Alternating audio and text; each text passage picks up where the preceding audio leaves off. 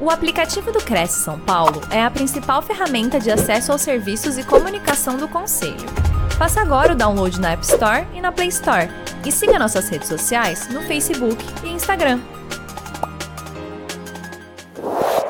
Bom dia a todos, é com muita alegria que nós estamos aqui, né, no TV Cresce, e falar para um público tão especial, que é esse público que trabalha na área imobiliária. E nós sabemos e temos total consciência que vocês trabalham no dia a dia com muito tratamento de dados pessoais. E para que vocês tenham um correto né, é, procedimento da lei, se faz necessário não só saber o conteúdo da lei, mas saber a lei e saber aplicá-la no dia a dia.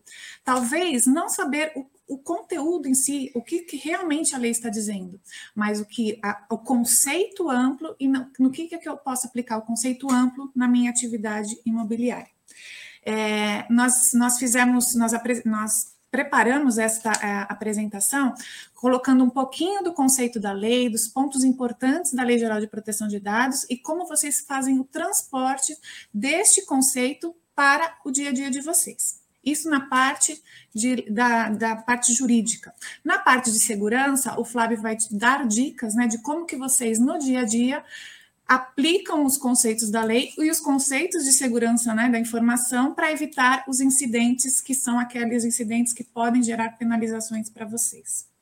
A apresentação nós dividimos também em tópicos do dia a dia. Então, desde a captação de clientes, a questão do stand, a questão do pós-venda, a relação dos, dos é, corretores autônomos com as imobiliárias, com, das imobiliárias com as incorporadoras. Então, nós procuramos abranger todos os tópicos, inclusive das relações de todos estes, né, que a gente, nós chamamos de agentes de tratamento, com os titulares de dados pessoais que são, na grande maioria, né, os clientes de vocês, sejam né, os compradores, sejam os vendedores. Bom, é, podemos é, começar com a, a apresentação.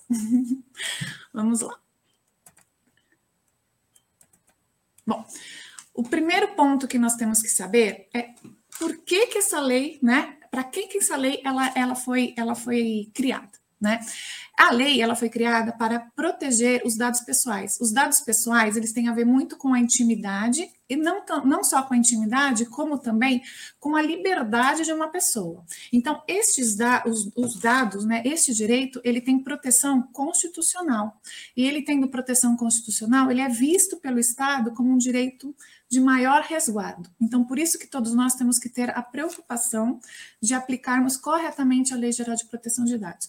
A minha intenção com vocês não é falar muito do juridiquês. Seria muito, muito importante que a gente transformasse essa linguagem do, do juridiquês numa linguagem do dia a dia para que vocês conseguissem entender o que, que a lei realmente quer proteger. Então, a gente tem que pensar que é, a lei ela quer proteger a liberdade e aquela, ela quer proteger a privacidade de todos nós, titulares dos dados pessoais. Então, sempre, sempre, sempre que houver uma pessoa natural é, é, se relacionando né, com uma, uma empresa ou com uma, pessoa, uma outra pessoa natural com o intuito de atividade econômica, a gente tem que se preocupar com a Lei Geral de Proteção de Dados.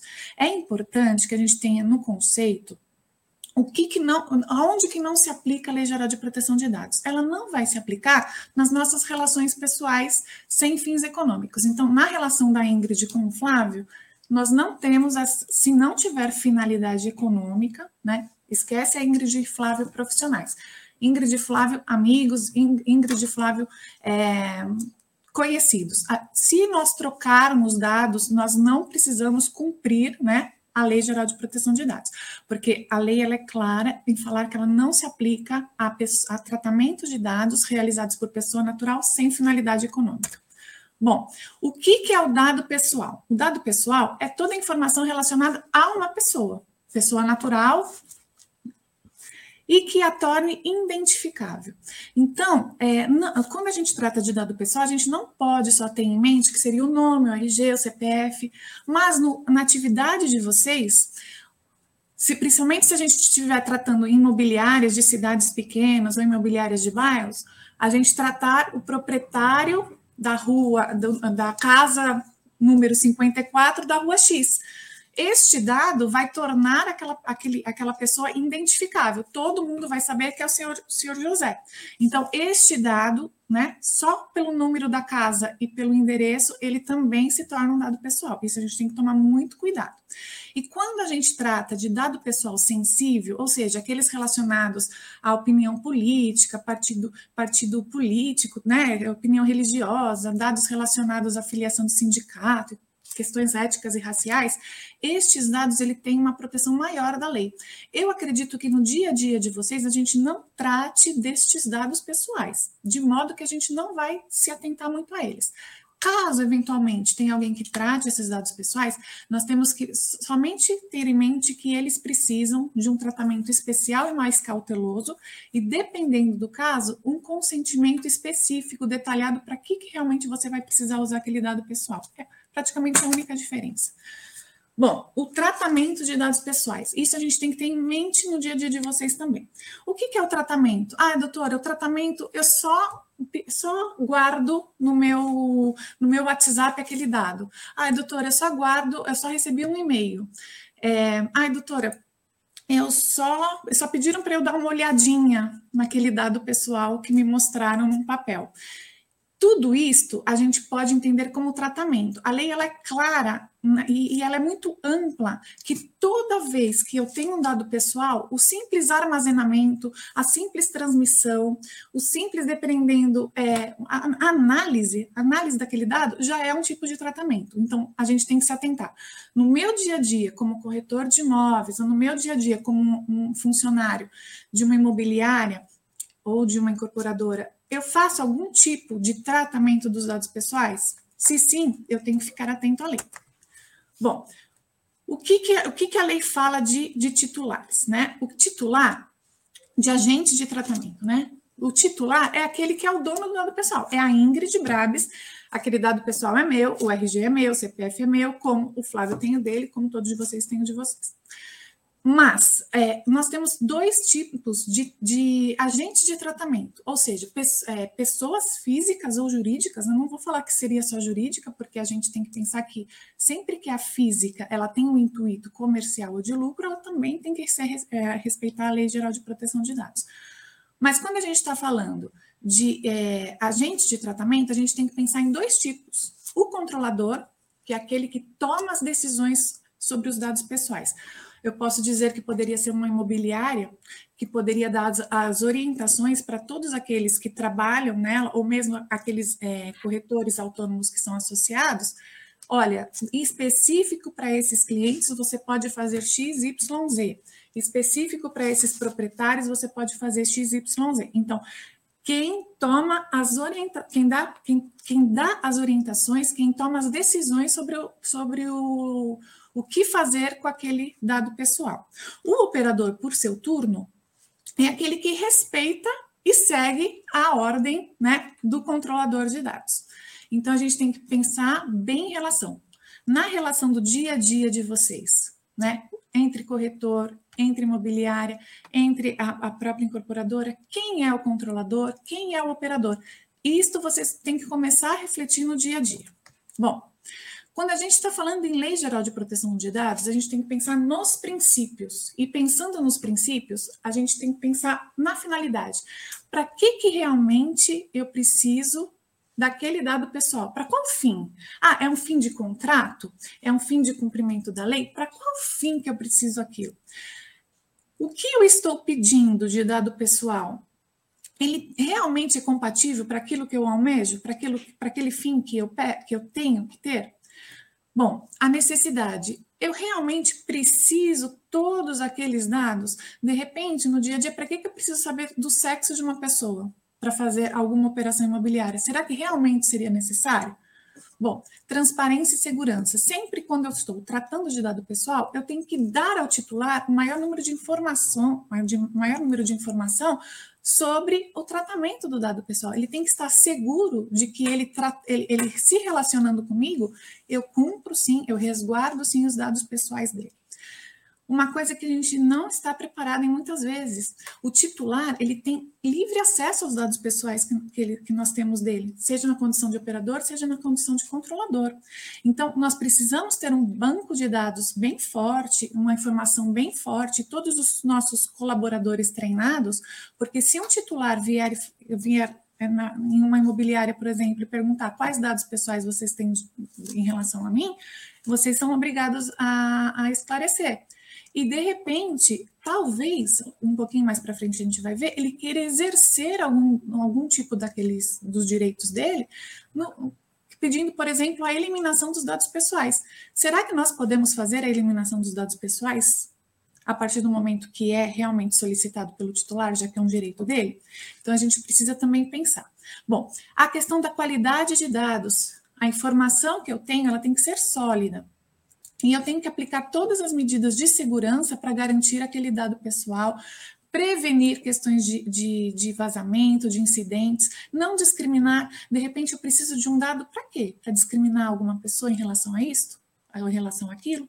E sempre, quando a gente fala em, em, dados, em lei de dados pessoais, a gente tem que pensar que sempre tem o fim da responsabilização, seja na questão da penalização pela própria agência nacional, seja em relação à indenização dos direitos individuais de cada um. Bom, a lei ela dá algumas hipóteses de tratamento que nós chamamos de base legal. Isto a gente tem que também ter em mente na relação do dia a dia. Imagina que a gente precisa de um dado num site de uma imobiliária e a partir daquele momento a gente vai saber, a gente vai precisar pensar o seguinte: para que, que eu preciso daquele site, daquele dado no site? Bom, para que a gente possa tratar aquele dado pessoal, a gente precisa saber é para o cumprimento de uma lei. Eu preciso daquele dado para o cumprimento de uma lei, eu preciso do dado para um pré-contrato ou para execução de um contrato. No, no caso de vocês, acredito que a grande maioria esteja enquadrada aí. Bom, eu preciso, eu, eu para que eu faça uma captação ativa, eu estou fazendo um exercício é, de, de, um interesse legítimo meu? É, ou eu estou usando aquele, eu vou precisar daquele dado para exercer um direito em algum processo. Bom, a gente tem algumas bases legais, inclusive a relacionada à proteção de crédito, que a gente que nos permite tratar aquele dado sem que o titular consinta. Então, o que, que eu estou querendo dizer para vocês? Embora a lei ela estabeleça o primeiro item como o consentimento, o consentimento, na verdade, ele teria que ser o último item a ser investigado. Se eu tiver uma base legal de cumprimento da lei, estou tratando aquele, aquele dado para o cumprimento da lei, ou estou tratando aquele dado para uma execução de contrato, ou para o exercício regular de um processo judicial, para atender os meus interesses legítimos, ou mesmo para a proteção de crédito, eu não precisaria do consentimento. Por que, que a gente tem que se atentar a isso? Porque o consentimento ele é revogável ele, ele pode ser revogado a qualquer momento, a pedido do titular. Porém, se eu tenho uma outra base legal de tratamento, eu posso ficar com aquele dado pessoal, mesmo que o titular não queira. Bom, importantíssimo na área de vocês, que a gente teve até um case, acho que foi a primeira, uma das primeiras condenações que acho que todos de vocês, todos vocês sabem, a respeito de compartilhamento de dados pessoais não autorizados. A própria lei ela fala, para que haja compartilhamento, eu preciso informar o titular de dado pessoal. Nossa, doutora, basta informar? Sim, basta informar, desde que a, a base legal que eu estou compartilhando, seja a lei, seja a execução de contrato, sejam todas aquelas outras bases legais que não sejam o consentimento. Se a minha base legal só for o consentimento, eu tenho que pegar um consentimento específico do titular para que eu possa compartilhar aquele dado pessoal com os meus parceiros. Fora isso, eu não conseguiria compartilhar. Bom, quais são os direitos do titular? Como a gente disse, ele tem o, direito de confirmar os meus dados estão aí. Eu quero saber quais dados estão aí. É, eu quero eliminar os meus dados. Eu quero saber as informações de quais entes vocês compartilham. Eu quero revogar meu consentimento. Eu, quero, eu não quero que você faça esse tipo de tratamento com o meu dado. Tudo isso é o direito que a lei dá para o titular. Mas a gente tem a obrigação de realmente exercer todos esses direitos, dar esse, todos esses direitos ao titular? Isto vai depender muito da base legal que eu estou tratando. Se eu estiver tratando aquele dado para um cumprimento de, de obrigação legal, eu tenho uma lei que me obriga a fazer algo. Então, eu não poderia é, fazer, é, dar ao titular todos os direitos dele. Então, eu teria que responder sim: olha, você está pedindo que eu elimine os seus dados pessoais.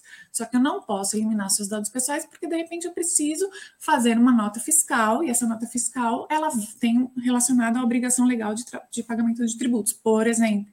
Né? Ou não, é, seus dados pessoais têm que ficar no contrato, porque o contrato ele é uma relação entre as partes, esse contrato pode gerar um processo judicial, enfim, e eu também preciso me resguardar em relação a isso. Bom, para que, que a gente precisa saber de tudo isso? Porque temos duas questões. as penalidades da Agência Nacional de Proteção de Dados, que elas podem gerar desde simples advertência até multas, né, multas altíssimas relacionado a, a, ao percentual sobre o faturamento, mas às vezes o que é pior? De repente, uma, uma, penalidade que faça com que você tenha que simplesmente não usar mais aquele dado pessoal, aquele banco de dados, ou mesmo eliminar aqueles dados pessoais. Talvez isso seja até pior do que a própria multa, né? Então a gente tem que se atentar em relação que, que, que, existe uma penalidade da Agência Nacional de Proteção de Dados variável, não é só multa, mas pode ser outras, outras penalidades que podem ser piores do que a própria multa. E mais, e mais, é, isto é a nossa relação com a Agência Nacional de Proteção de Dados. Não impede que cada titular, cada cliente que vocês se relacionam, cada, de repente, é, dono de terreno, ele venha, sim, e pleiteie uma ação individual, né, de indenização por, por o tratamento indevido dos dados pessoais. Talvez isso seja até pior do que a própria multa. Bom, para que a gente tenha noção do que é, do, daquele transporte, né, do que é a Lei Geral de Proteção de Dados para meu dia, meu dia a dia na atividade imobiliária, eu tenho que fazer o meu mapeamento de dados pessoais.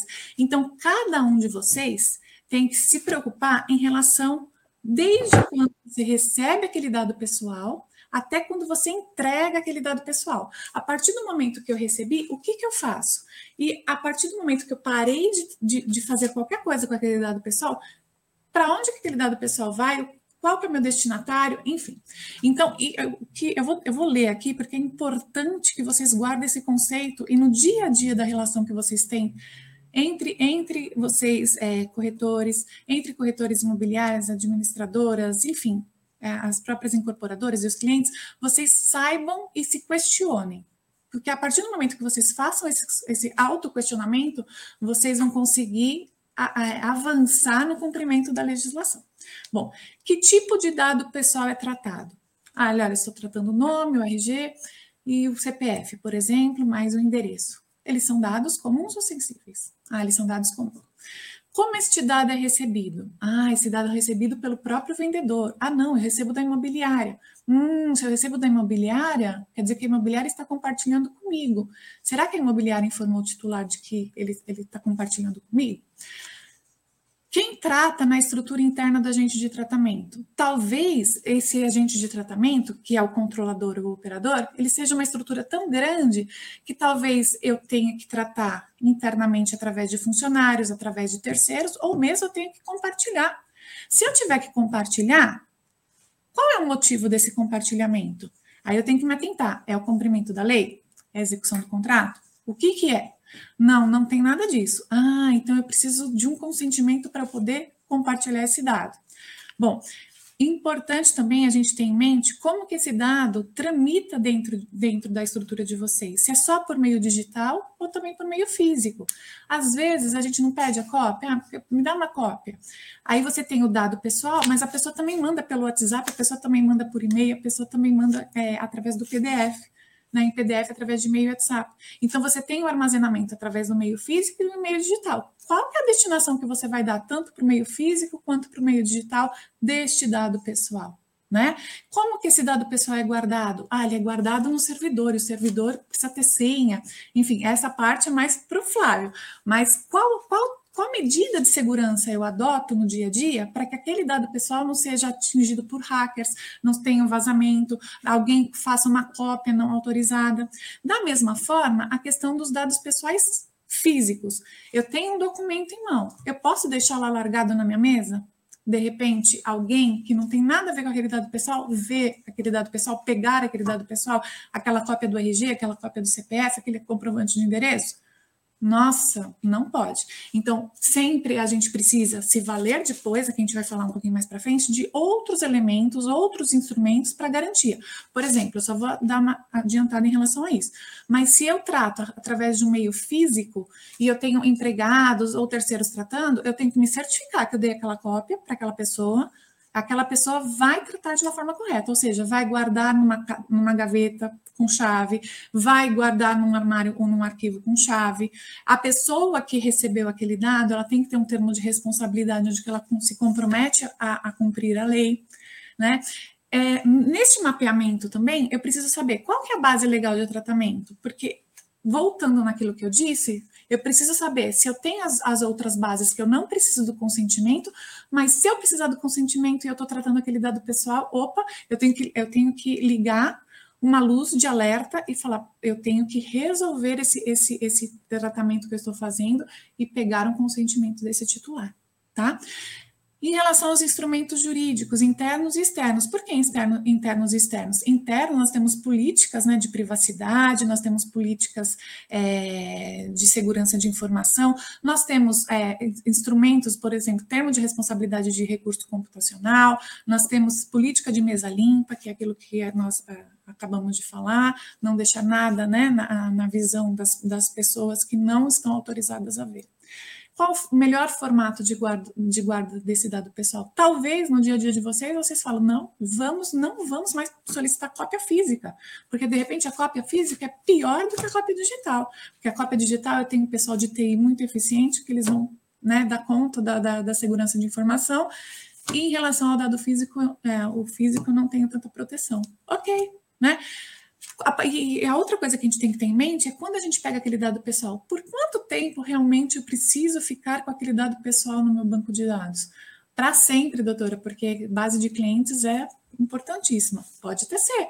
Mas e se não for? Se for só para aquele cumprimento daquele contrato? Tal, aí vocês teriam que conversar com o advogado, né, que assessora vocês, para ver prazo de prescrição de, de, qualquer ação, né, seja na esfera civil, ou mesmo de penalização da, da Agência Nacional, ou mesmo questões tributárias. Qual que é o prazo né, de prescrição daquele tributo que poderia ser eventualmente é, lançado por aquele ato? E, por fim, é, o que, que eu a partir do momento que eu defino um prazo de, de utilização, até que momento que eu posso ficar com aquele dado, e a partir do momento que eu não posso mais ficar, o que, que eu vou fazer com ele? Eu tenho que deletar de qual forma? Isso também é parte do Flávio, de repente, né, Flávio, você pode até melhor esclarecer. Bom, a lei se aplica aos corretores de imóvel? de imóveis?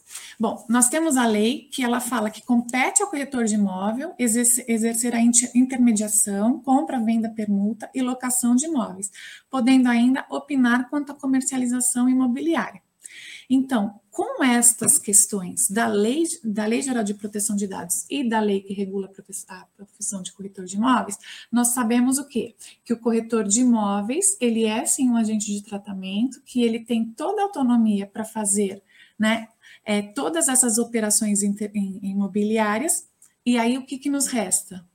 Nos resta saber o seguinte, mas, mas doutora, é, nós não somos pessoas físicas, jurídicas, nós somos pessoas físicas. A lei ela não fala que é, a lei só se aplica à pessoa física ou à pessoa jurídica. A lei de corretor de imóveis. A lei de, geral de proteção de dados, sim. Então ela se aplica tanto à pessoa física quanto à pessoa jurídica. Mas se não fosse isso, a própria lei que rege a, a corretagem de imóveis, ela fala que se equipara, né, a pessoa física à pessoa jurídica em termos de corretagem. Bom, então a gente tem sim a aplicação da Lei Geral de Proteção de Dados nas, para os é, corretores de imóveis, tá? Tanto os corretores de imóveis é, autônomos de associação, né? Seja pessoa física, seja pessoa jurídica. Então, aqui, é, praticamente, é, o que a gente precisa entender é, na relação, é, se se aplica ao corretor de imóveis, na minha relação com a imobiliária de parceria, ou entre os corretores de parceria, quem é o operador, quem é o controlador, quem dá ordem? Pode existir uma situação em que dois dão ordem? Pode. Aí a gente tem co-controladores. A gente tem du duas pessoas, né, físicas ou jurídicas, na condição de controladores, ou seja, orientando, dando ordem a respeito daquele, do que fazer com aquele dado pessoal. Pode ser que a gente tenha um só controlador e vários operadores, mas enfim, a gente tem que fazer este mapeamento, né, de quem seria o, o controlador e o operador. É, se o corretor é, for associado, é, a lei determina a autonomia do corretor. Então, se o corretor ele tem autonomia, né, ele deve ser analisado realmente no caso do concreto se a autonomia que a lei dá para as operações imobiliárias é, é ele também tem no trato dos dados pessoais, porque talvez nesta, neste comparativo seja fácil definir que talvez o corretor de, de imóveis seja apenas um operador de uma imobiliária. Mas uma questão que a gente tem que se atentar. Existem corretores de imóveis que sejam empregados. É, é, eu acho que é exceção da exceção, mas existe, né? Então, se esse é, corretor ele for empregado, ele não se enquadra nem no conceito de operador e nem no conceito de controlador. Ele é simplesmente um empregado que cumpre as ordens de um operador ou de um controlador. Nossa, quer dizer o quê, doutora? Que se eu for empregado, eu posso fazer tudo e mais um pouco de errado em relação à Lei Geral de Proteção de Dados? Não. Por quê? Porque a lei, a lei que vai ser aplicada nesse momento, na relação é, de, de, do corretor empregado com a, a, imobiliária, ela é de emprego, emprego CLT. Na CLT, a gente tem uma, um contrato de trabalho, onde que o empregado ele tem que seguir as orientações do empregador. E nós temos um artigo específico na CLT que fala: olha, se você não seguiu as orientações que lhe foi dada e você agiu com culpa ou dolo em, relação a alguma é, algum, alguma ordem, alguma orientação, se estiver no seu contrato de trabalho, você vai ser responsabilizado pelos danos. E aí a gente sabe que tem as penalizações enormes, a gente sabe que tem as ações individuais. Então a gente tem que tomar cuidado mesmo nós, né, nós, é, é, nós estarmos numa relação de emprego. Bom, é, sobre quais dados a gente está se referindo? Hoje, a gente está se referindo sobre os dados pessoais na relação com os nossos clientes, na relação com os nossos parceiros, nos, nos fins imobiliários. Eu não estou falando da empresa que presta serviços de terceirização para uma imobiliária na área de, de limpeza, por exemplo. Isso não está, não está presente nessa apresentação tá? Bom, quando a gente fala de captação de clientes, né, nós temos os anúncios na internet, nós temos os contatos telefônicos, e-mail, mala direta, né, panfleto, busca ativa por geolocalização, divulgação no site de imóveis em geral. Né? Isso tudo por iniciativa do corretor, da imobiliária ou mesmo da incorporadora. E também nós temos a iniciativa do vendedor, seja o próprio vendedor ligando para a imobiliária querem vender, ou através de um e-mail, ou através de um chat ou formulário. Bom, quando a gente está é, tratando os dados pessoais com iniciativa do corretor, o que, que a gente precisa saber? Primeiro momento, né? Como, a partir do momento que esses dados são recebidos, identificar se há autonomia no tratamento, ainda que a outra parte também tenha, ou identificar se cumpre orientação, definir naquele momento quem é operador e quem é controlador. Verificar em segundo momento quem é a base legal. Né? Qual que é a base legal? Porque estou tratando aquele dado por um cumprimento de lei, consentimento, execução de contrato. E um terceiro momento é verificar aquela imobiliária ou mesmo aquela incorporadora tem algum tipo de política de privacidade que a gente pode aplicar no caso concreto? Bom, se é, a, o corretor estiver agindo na condição de operador, não tem jeito, tem que seguir as orientações do controlador. Mas se você está agindo na, na orientação de controlador, controlador, a gente tem que se perguntar o seguinte: se eu fiz a captação por telefone, né? É, é, o, que, o que, que acontece? Houve treinamento da atendente para informar como os dados pessoais são tratados? Foi verificado se haverá compartilhamento e indicação de que o cliente acesse a política de privacidade? Se foi por e-mail, há uma resposta para todos aqueles que enviaram e-mail? Há como os dados serão tratados? É, haverá um novo contrato? Houve alerta de que os dados pessoais poderão ser compartilhados? Houve indicação que seria importante o titular acessar essa política de privacidade? Quando a gente fala em formulário eletrônico, o titular foi avisado que aqueles dados preenchidos serão utilizados para que haja o contato? Que poderão ser compartilhados com terceiros? Bom, quando a gente fala também de captação, a gente tem a questão da busca ativa por geolocalização, né? Nossa, então a gente vai, verifica que tem um terreno lindo e maravilhoso ali em determinado local, precisamos saber quem é o dono. Bom, então a gente faz a busca de geolocalização, a gente vai no registro de imóveis, na prefeitura, e a gente descobre quem é o dono. Viva! Então, qual que é a, base legal para que eu faça isso? É o meu legítimo interesse. Eu atuo na área imobiliária, eu não estou ferindo o direito fundamental de ninguém, e eu também não estou agindo contra a lei. Beleza. Então, em linhas gerais, eu posso fazer isso. A partir do momento que eu faço o contato com esse vendedor, com esse proprietário de imóvel, e esse proprietário de imóvel, ele não quer nada comigo, eu preciso saber o que, que eu vou fazer com aquele dado pessoal, já que a pessoa não quer nada comigo. Agora, se eu, se, se, o proprietário quiser algo comigo, o, como que eu vou tratar também aquele dado pessoal nos procedimentos de tratamento de guarda? Se ele não quiser nada, talvez não seria o caso de, de eliminação daquele dado. E havendo a eliminação daquele dado, o que, que eu posso fazer para garantir ao titular que realmente o dado foi eliminado? Né? Bom, quando a gente fala em divulgações imobiliárias digitais, também acontece muito isso no dia a dia de vocês. A gente tem que tomar muito cuidado. Lembra que, que, que tinha o proprietário de uma imobiliária pequena, que, que eu consigo identificar que é o senhor João ou José, não lembro o nome que eu utilizei, porque ele é proprietário da casa tal, da rua X? Então, dependendo de como eu fizer essa divulgação, né, nessas nos sites de imobiliárias, talvez eu identifique esse, esse, esse titular de dado pessoal. Então, eu tenho que tomar muito cuidado. De repente, tem muitas imobiliárias que fazem, né, aquela, aquela bolinha de, de de localização, você não coloca a localização específica com rua, mas você coloca o entorno. Talvez aí seja uma base legal. Se não, tem que ter o consentimento. Tá? CRM, né? Muitas, muitas é, imobiliárias têm a questão de CRM, disponibiliza né, para os corretores é, de imóveis aí que são parceiros, que, né, que são associados. Tá, a partir do momento que eu disponibilizo este acesso ao meu CRM, né, eu preciso identificar que se eu estou é, compartilhando esses dados, se eu estou dando a, o, o, acesso para um operador, para um controlador. Se eu sou o operador, eu tenho que ver qual é, orientação que me foi dada. Mas já se eu sou controlador e eu estou compartilhando, primeiro, eu tenho que especificar para o pessoal de TI qual que é o, qual, quais são os dados necessários que eu preciso disponibilizar apenas para o tratamento que eu estou permitindo. Eu tenho que verificar se aquela, que, se aquela pessoa que teve acesso tem algum termo de responsabilidade que ela vai tratar os dados pessoais da forma que eu, como controlador, estou dando né, de, de, de orientação.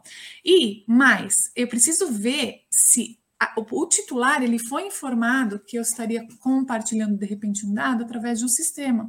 Ou se não, doutora, olha, eu fiz a análise, na verdade faz parte da execução do contrato, faz parte de um legítimo interesse. Então a gente precisa entender qual que é a base legal também desse CRM. Bom, marketing digital, ele é proibido? Ele não é proibido, mas a gente tem que saber o seguinte: a gente tem que tratar os dados pessoais base, com base no legítimo interesse e não pode extrapolar, né? Algumas questões, como por exemplo, a gente usar uma base de dados que a gente não sabe nem a natureza, a gente comprar base de dados por aí que a gente não sabe nem se o titular consentiu. Então, a base de dados ela é, ela é possível? Sim, ela é possível, desde que, desde que eu, eu, como comprador da base de dados, eu tenho, eu tenho um contrato, tenho uma ciência de que quem me forneceu essa base de dados pegou o consentimento dos titulares para essa disponibilização aí no mercado, tá? É, no stand de vendas, questão de stand de vendas, eu também tenho que, eu, eu vou ter que acelerar um pouquinho, porque eu já estou entrando um pouquinho na parte do Flávio, como sempre, né, Flávio? Ai, Flávio, me perdoa. Questão de stand de vendas. A, a questão, quem está coletando dado foi treinado? Que instrumento contratual que eu tenho para resguardar né, essa coleta de dados pessoais? Questão de pré-contrato, quem vai ficar responsável por análise de crédito? A gente realmente precisa de todos os dados para aquela análise de crédito? Quem vai ter acesso? Tem os instrumentos que eu fiz como controlador para me resguardar que essa pessoa não vai vazar esses dados para terceiros? É, no pós-venda, né? É, quando eu, eu quero fazer um pós, é, quando eu estou na área de pós-venda e eu preciso, de repente, indicar, né? Ou fazer o contato com fornecedores que são parceiros aí das, das, das incorporadoras, por exemplo, de imóveis, enfim, ar-condicionado.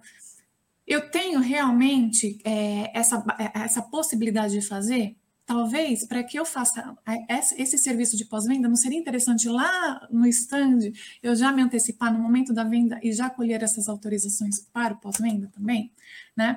Então, assim, é, voltando né, na questão aqui do, do que da, dos princípios, né, da finalidade, o que, que realmente eu preciso para intermediação imobiliária, né? É, quem receberá esses dados pessoais? O que, o que será feito com esses dados pessoais? Onde eles serão armazenados? Haverá necessidade de compartilhamento? Para elaborar um contrato, o que, que realmente eu preciso? Quais documentos são necessários? Para que tipo de, de, declaração de imposto de renda? Para que, que eu vou precisar? É proteção de crédito? Posso ser proteção de crédito? Eu preciso de consentimento ou dá para a gente é, incluir na base legal de proteção de crédito? Ah, dá, mas não se esqueça, a gente, a gente não pode confundir consentimento com informação. A gente pode, de repente, não ter a necessidade de consentimento, mas a gente tem a necessidade de informação para o titular. Olha, nós vamos tratar os, a, os dados da sua declaração de imposto de renda para serviço de proteção de crédito ou para a execução de contrato. A informação para que, que eu estou usando, tá? É, enfim, aqui tem a, a, eu vou disponibilizar esse material para vocês, né? Mas a gente tem a parte de elaboração de contratos, a gente tem nossa relação com os vendedores de imóveis, né? Qual é a base de tratamento na captação ativa, no contato direto, nas parcerias? Isso a gente precisaria é, detalhar um pouquinho mais, né? Na relação, na fase de negociação, na due diligence, o que, que realmente eu precisaria fazer de, em cada um desses procedimentos para eu me resguardar? A matéria é super extensa, né? Ela é super extensa. Então, aqui a gente procurou é, sintetizar o máximo para vocês, né? Mas a gente, a gente teria que esmiuçar um pouquinho mais. Então, quais os comprometimentos que a gente tem que ter na área imobiliária, em linhas gerais?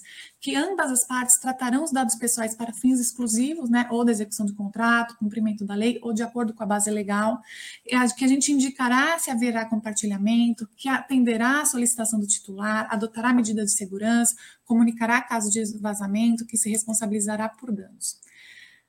Nós temos também a, a questão específica para locatários e fiadores, questão de referência pessoal. Precisa-se de referência pessoal né, para um contrato de locação, enfim. A, a, partir do momento que eu estou indicando um terceiro como referência pessoal, eu particularmente entendo que esse, esse dado tenha que vir do terceiro. Né? Não é simplesmente o, o, o, inquilino indicar os nomes, né? E, e, e enfim, a gente processá-los teríamos que ter ciência de que aquela pessoa consentiu em ser referência, talvez um formulário onde que essa mesma pessoa preencha. Ou não dá, doutora, na prática não dá. A gente liga e a gente pergunta e a gente pega um consentimento posterior. Também daria para ser feito, mas em segunda possi é, possibilidade, tá? Bom, a relação com as parceiras, a gente vai ter que falar procedimentos que seriam tomados, né, pelo agente de tratamento, quem são os, é, a relação de agentes de tratamento, né, na área imobiliária, políticas, as políticas que nós deveríamos ter, quais são as, os principais dados de uma política de privacidade, se a gente tiver que elaborar, né, então a gente tem aqui os dados que a gente precisaria discorrer sobre cada um deles, estou passando aqui para ficar gravado, para que vocês tenham acesso. Bom, é, estas são seriam as considerações né, que nós deveríamos fazer. Espero que dentro do tempo que nos foi disponibilizado né, na parte né, de direito, eu tenha esclarecido bons pontos para vocês, estou à disposição. Eu vou passar a palavra para o Flávio, porque não adianta nós conhecermos a lei, nós temos acesso à lei, se a gente não sabe o que fazer né, com os dados pessoais no dia a dia, como tratar esses dados pessoas no dia a dia, e a parte do Flávio é de importância enorme no cumprimento da lei, que é a questão de segurança da informação. Flávio, a palavra está com você. Obrigado, pessoal. Obrigado, Wendy, pela deixa. É, primeiro, que gostaria de agradecer o pessoal do CRES pela oportunidade de deixar essa manhã para a gente bater esse papo sobre a questão da LGPD, né, as questões legais e de segurança da informação. Bom, sem querer fazer assim, é, nenhum terrorismo da parte de segurança, né, mas sendo um pilar forte da, da questão do LGPD, gostaria de fazer algumas abordagens importantes que é são os principais pontos de atenção que as uh, imobiliárias e corretoras e, e, ou empresas de empreendimentos precisam ter como pontos de atenção uh, na questão de segurança e privacidade. Né? Uma questão. Ah, só para dar um, um alô para o pessoal que está mandando as perguntas, ótimas perguntas. No finalzinho, então, da, da apresentação, a gente responde elas. Tá? Ah, uma questão muito importante para a gente ter em mente é que a, a, questão da privacidade ela tem pelo menos três grandes pilares. Né?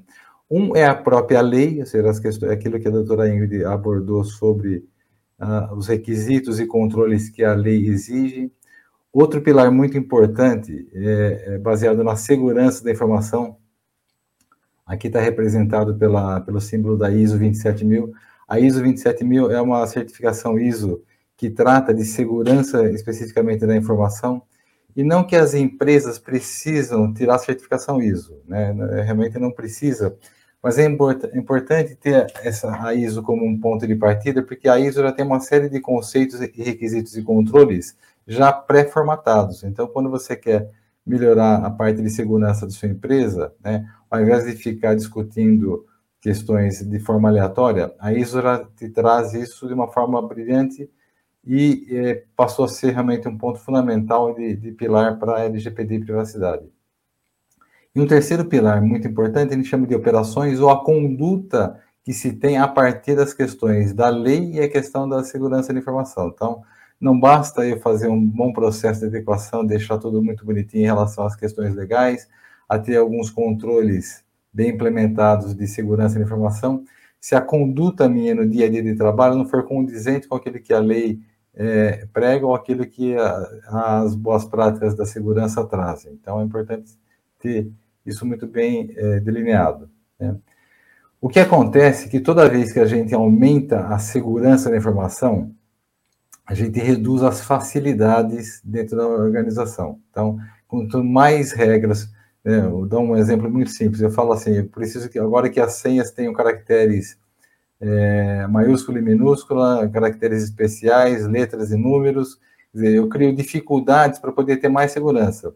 E aí as senhas começam a ficar complicadas e eu tenho mais dificuldade para relembrar umas senhas. Então, isso, se a gente transpor para outras questões também operacionais, vale a mesma situação quanto mais regras de negócio eu tenho para a área de segurança, mais, não vou dizer dificuldades, mas eu reduzo a facilidade de acesso, a facilidade de, de acesso ao dado, à informação ou até de operação.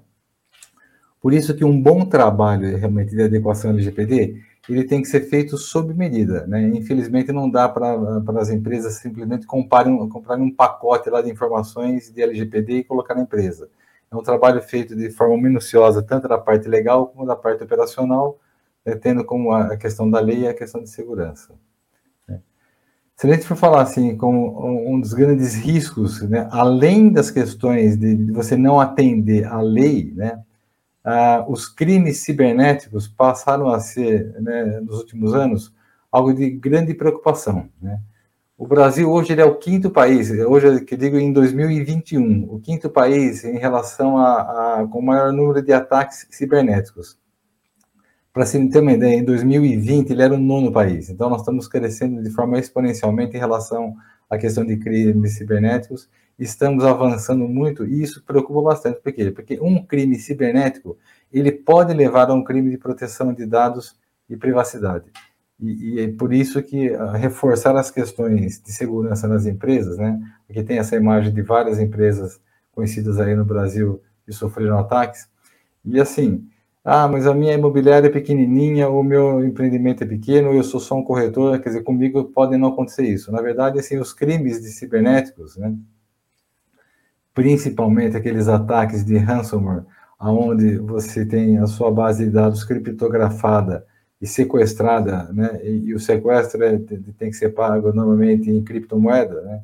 Isso tem sido uma prática constante e não só para grandes as organizações. As pequenas também têm sofrido com isso, às vezes até assim, um, um profissional liberal. Né? Nós temos vários casos já ah, aqui mesmo na, na, nossa região em que profissionais liberais tiveram seus dados criptografados e tiveram que pagar, lógico, resgate para isso. É lógico que quanto maior a organização, mais caro é o resgate, quanto menor a organização, mais é, menos caro. Né? Bom, no ponto de vista, ah, quais seriam os grandes cuidados aí, então, no segmento imobiliário, além dos ataques cibernéticos, né? Mas aquilo que pode acontecer. A doutora Ingrid já tinha feito uma abordagem aqui, vou colocar só mais um caráter mais de segurança da informação, mas aquilo que é a captação ativa. Então, ter os cuidados de, quando eu faço uma captação ativa de geoprocessamento, por exemplo, eu vou até um, um cliente, identifico lá na prefeitura o nome de um, de um proprietário de um terreno de um imóvel, eu quero fazer uma captação ativa desse imóvel, é, além das questões, então, legais que a doutora Ingrid colocou, eu tenho que ter uma preocupação de segurança em relação à manutenção desses dados, ou seja, aonde eu estou mantendo esses dados, com quem eu compartilho, se as pessoas que estão tendo acesso à informação deveriam ter acesso à informação, e alguém poderia dizer, ah, mas essa informação é pública. Sim, ela é pública, mas a partir do momento que eu coloco dentro da minha alçada de trabalho, eu sou responsável também por essa informação. Né? A, a, oferta ativa, ou seja, eu e, e ter, assim, principalmente em sites ou, ou, em redes sociais, né? fazer oferta dire, direcionada a pessoas, né? O que a gente percebe que tem acontecido muito é que as, as pessoas, quando elas se sentem incomodadas com isso, hoje ela já fala assim, a primeira coisa que ela diz é, é tem algum consentimento da LGPD para que você possa fazer é, essa abordagem sobre a minha pessoa, né? Você tem que ter a resposta para isso, ou seja, se você fez uma captação, uma oferta ativa, né? Você tem que saber primeiro se essa, da onde surgiu esse dado, né? É, outra a questão que está relacionada a isso são as listas de clientes que muitas vezes vêm de incorporador ou vêm de sites que fazem a captação de leads. Então, é, a pessoa deu um consentimento para aquilo, né? Eu posso estar com aquele dado na mão? E se a pessoa fizer essa, essa reclamação, o que, que eu faço a partir dessa informação? Então, eu tenho que ter os procedimentos, e para cada caso, né, tem uma situação que nós temos que é, lidar com isso, seja no aspecto de privacidade, seja no aspecto de, de, de segurança da informação. A própria questão de transferência de financiamento, que é muito comum, né? Muitas vezes você quer ofertar lá, você tem um imóvel que você vendeu para alguém, está financiado lá com um determinado banco e você quer, é, é, você quer oferecer para ele uma outra oportunidade de financiamento, né? É, existe base legal para isso, mas as pessoas também podem se sentir é, invadidas nesse, nessa situação. Então, você tem que ter também todos os controles internos, tanto na parte legal como na parte de segurança, para que, se houver uma reclamação, você tenha é, elementos para fazer uma defesa. Uh, condutas que levam à vulnerabilidade agora. Isso é muito importante, por quê? Né? É, como eu falei, os três pilares né, são a lei, a segurança e a forma de você atuar, a forma que você trabalha. Então, primeiro assim, achar que um incidente de, informa de segurança ou um incidente de privacidade só acontece com os outros. É, a gente tem visto assim, isso tem acontecido com grande frequência e cada vez mais as pessoas, né, os titulares, os donos das informações, estão atentos com a questão da lei. Eu até faria uma comparação, mais ou menos como foi com a lei do consumidor. Ela levou alguns anos para ser sedimentada, mas a partir do momento que o consumidor ele teve a noção dos seus direitos, né, ele passou a exigir isso, e hoje é natural que as empresas façam isso de uma forma totalmente é, transparente, por quê? Porque ele sabe que é, o, a, o, consumidor ele já conhece o seu direito de, de, como consumidor. A LGPD vai ser a mesma coisa, a gente vai precisar ainda de alguns anos, né? Eu estimo, assim, entre pelo menos três ou quatro anos até que realmente os titulares estejam todos eles muito bem informados em relação aos seus direitos é, de, de proteção de dados e privacidade, mas isso vai fazer com que eles forcem que as empresas estejam cada vez mais atentas às questões legais, às questões de segurança e à conduta de trabalho. Né? Ser negligente com segurança, esse é um outro aspecto é, bastante interessante, por quê? Eu tenho, a gente tem vários, várias empresas que a gente atende e as, e as pessoas falam assim, não, a minha empresa está totalmente segura, eu tenho um firewall, eu tenho lá um sistema de segurança XYZ e eu não tenho problema. E aí, nós, quando a gente faz a, a, os testes de vulnerabilidade, a gente chama de pen testing, né? A gente repara que é, não é bem assim, né? Por quê? Porque existe, de fato, uma complexidade muito grande quando se trata de segurança da informação. Então, a quantidade de portas que um sistema tem que são vulneráveis é muito grande, né? Você pode não ter sido ter tido ainda a, o, o, revés de ter sido invadido, né? Mas saiba que é, não dá para ser negligente com segurança, ou seja, isso reforça muito a necessidade das empresas é, terem sobre seu controle é, ou pelo menos ter terceirizado a parte de infraestrutura e segurança da informação, né? não aplicar proteções básicas. De repente a pessoa faz assim, né? Coloca uma senha complexa e escreve a senha na tela do monitor. Pasme, a gente já viu isso e não foi uma nem duas, foram várias vezes, né? Outro aspecto importante que cabe aqui, treinamento e capacitação, é ser suscetível ao que se chama de engenharia social. Né? O que é engenharia social? Você criar, vou dar um exemplo que aconteceu aí há pouco tempo atrás, né? Você tem que é, clique aqui para você ganhar gratuitamente uma máquina de café da empresa XYZ. As pessoas falam, ah, mas eu não caio nisso, né? E pior, cai, né? Quando a gente faz teste nas empresas, é impressionante a quantidade de funcionários que clicam, né, sem a necessidade de ter clicado de fato, né? Então, pequenas armadilhas são colocadas né, nos e-mails, né? E se você faz um disparo ali para, sei lá, uma empresa de 100 funcionários, pode ter certeza, mais de 50% cai nesse, nesse tipo de, de engenharia social, né? E outro aspecto importante é achar que os parceiros de negócio também não são vulneráveis, né? É, muitas vezes, como você tem ali uma cadeia, imagina uma imobiliária que tem empresas de empreendimentos, que tem corretores, que tem lá um software que faz a parte de captação ativa, tem um software da parte da web, tem a parte dos, da, da, empresa de contabilidade também, que, que, de alguma forma coleta dados ali que são armazenados dentro da contabilidade. Ou seja, existe uma cadeia de processos, né, de terceiros, junto dentro do mesmo negócio, né? E aí tem uma máxima, né, que não vou lembrar o autor agora, mas que uma corrente ela é tão forte quanto o seu elo mais fraco, né? Então, se um desses elos falhar, pode falhar toda a cadeia, e toda a cadeia pode ser envolvida num crime cibernético ou um crime de proteção de dados e privacidade. E aí, é lógico, cabe a cada um, a cada empresa, provar a inocência né, em relação ao crime.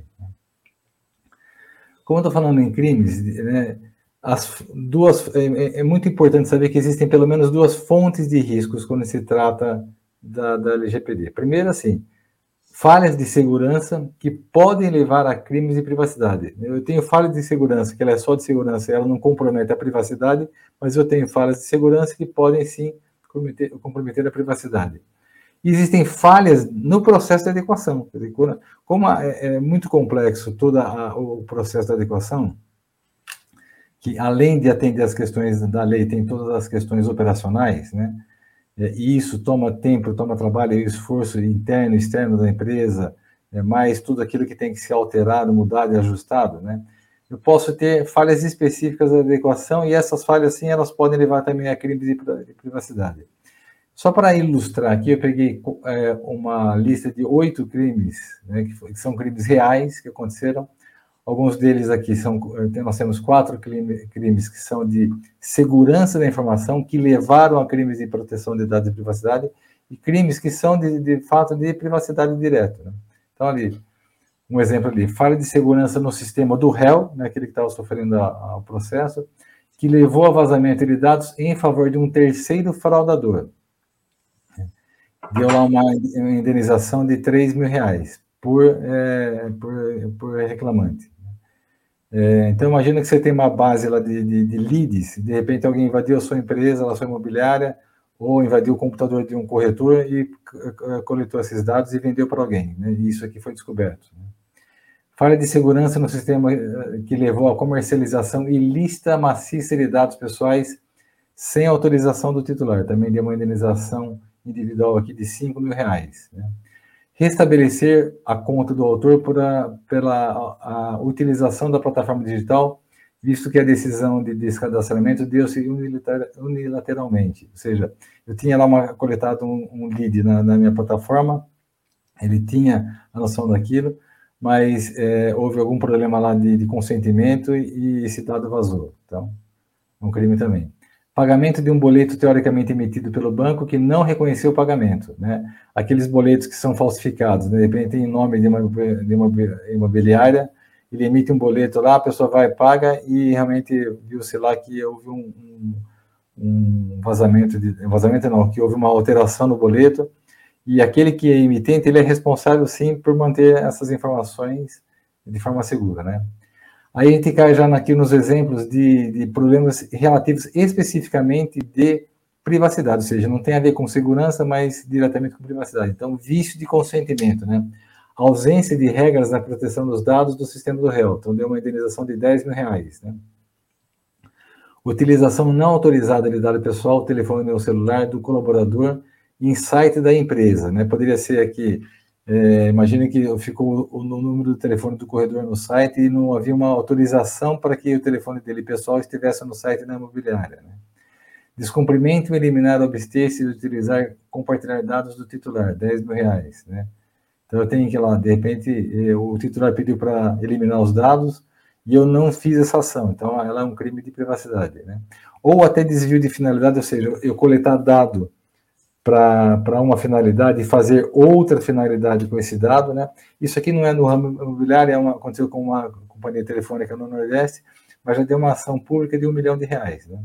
Tá, e isso aqui nós estamos falando só de indenização por enquanto, né? As multas, né, Ingrid? A gente não tem ainda aplicação efetiva da NPD. E as multas é aquela grande preocupação, quer dizer, porque isso aqui tá indo, é dinheiro que vai para o titular. A multa é o dinheiro que vai para o governo e, e aquele, naqueles limites que podem chegar até 2% do faturamento anual de uma empresa é, por sanção, quer dizer, o que é bastante preocupante. Né? Bom, e aí é, tem algumas dicas aqui que eu gostaria de compartilhar com vocês que fortalece tanto a questão de segurança da informação e que fortalece também a proteção de dados e privacidade. Primeira delas, não compartilhar informações profissionais em mídias sociais onde o seu perfil é de uso pessoal.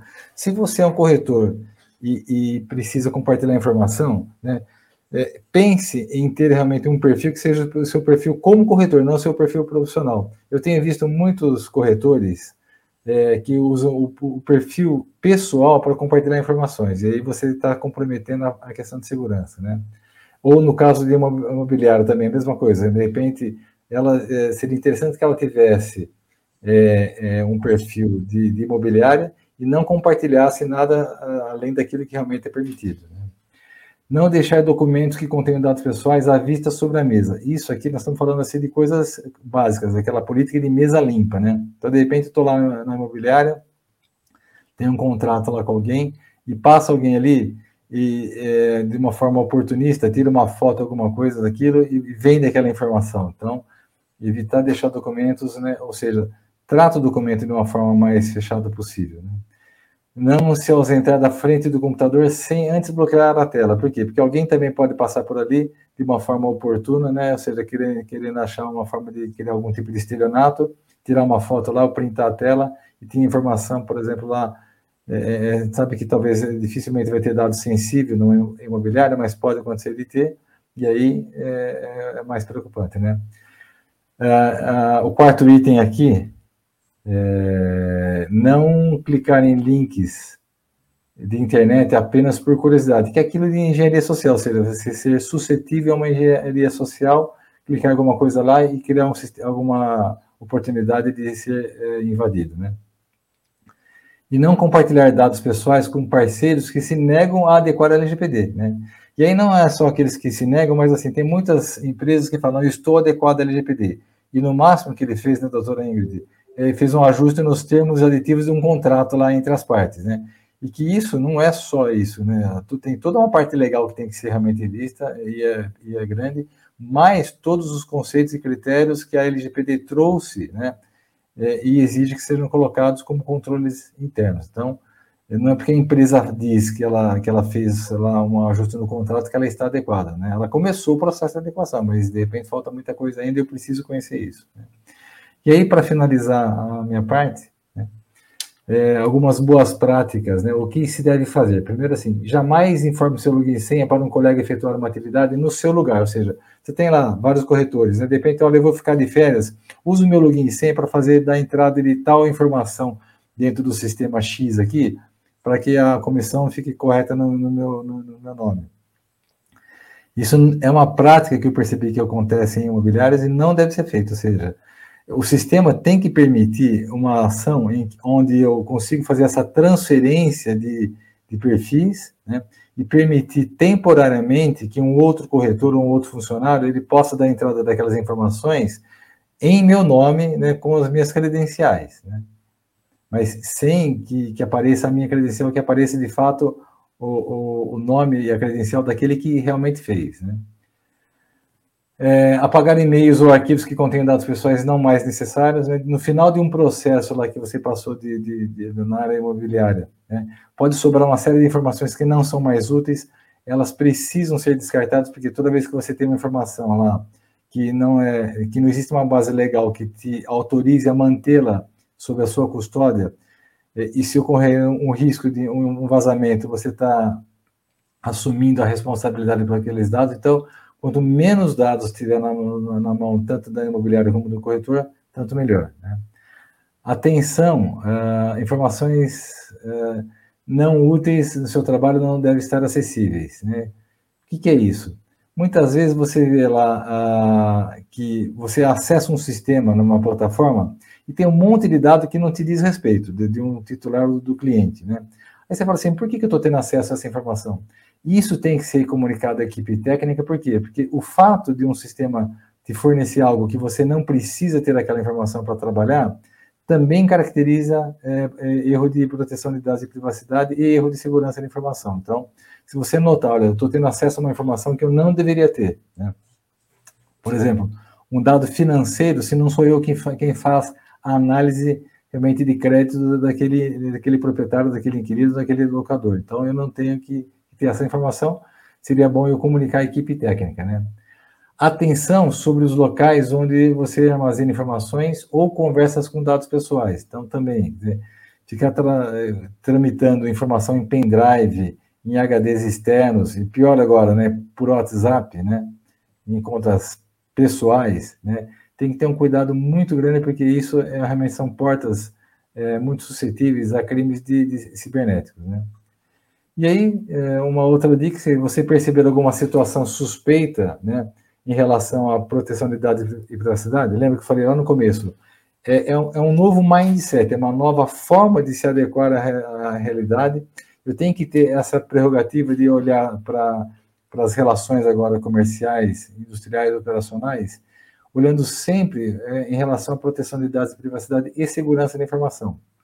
Então, se eu tiver alguma suspeita de algo, né, informa ou a área de tecnologia, ou se a empresa já tiver um DPO, né, um encarregado, informa o encarregado, ou pelo menos alguém que seja responsável por levar à frente essas questões, para evitar realmente que isso se torne um crime, né, e que você possa ter, ou no, no, lado da imobiliária, ou no lado de uma empresa de empreendimentos, ou no lado do corretor, algum, alguma situação de, é, reversa e que possa caracterizar algum crime. Bom, uh, da nossa parte é isso. Então a gente abriria agora para as perguntas. Gente, queria agradecer muito a participação de vocês, Ingrid e Flávio. Eu aguardo vocês numa próxima oportunidade. Foi muito gratificante e muito informativo também. Obrigada, eu que agradeço. A gente agradece, Cris, o pessoal, você e o pessoal do Cresce São Paulo. Viu? Muito obrigada de verdade, gente. Tchau para vocês, tchau a todos os internautas e aguardo todos vocês numa próxima palestra. Obrigada.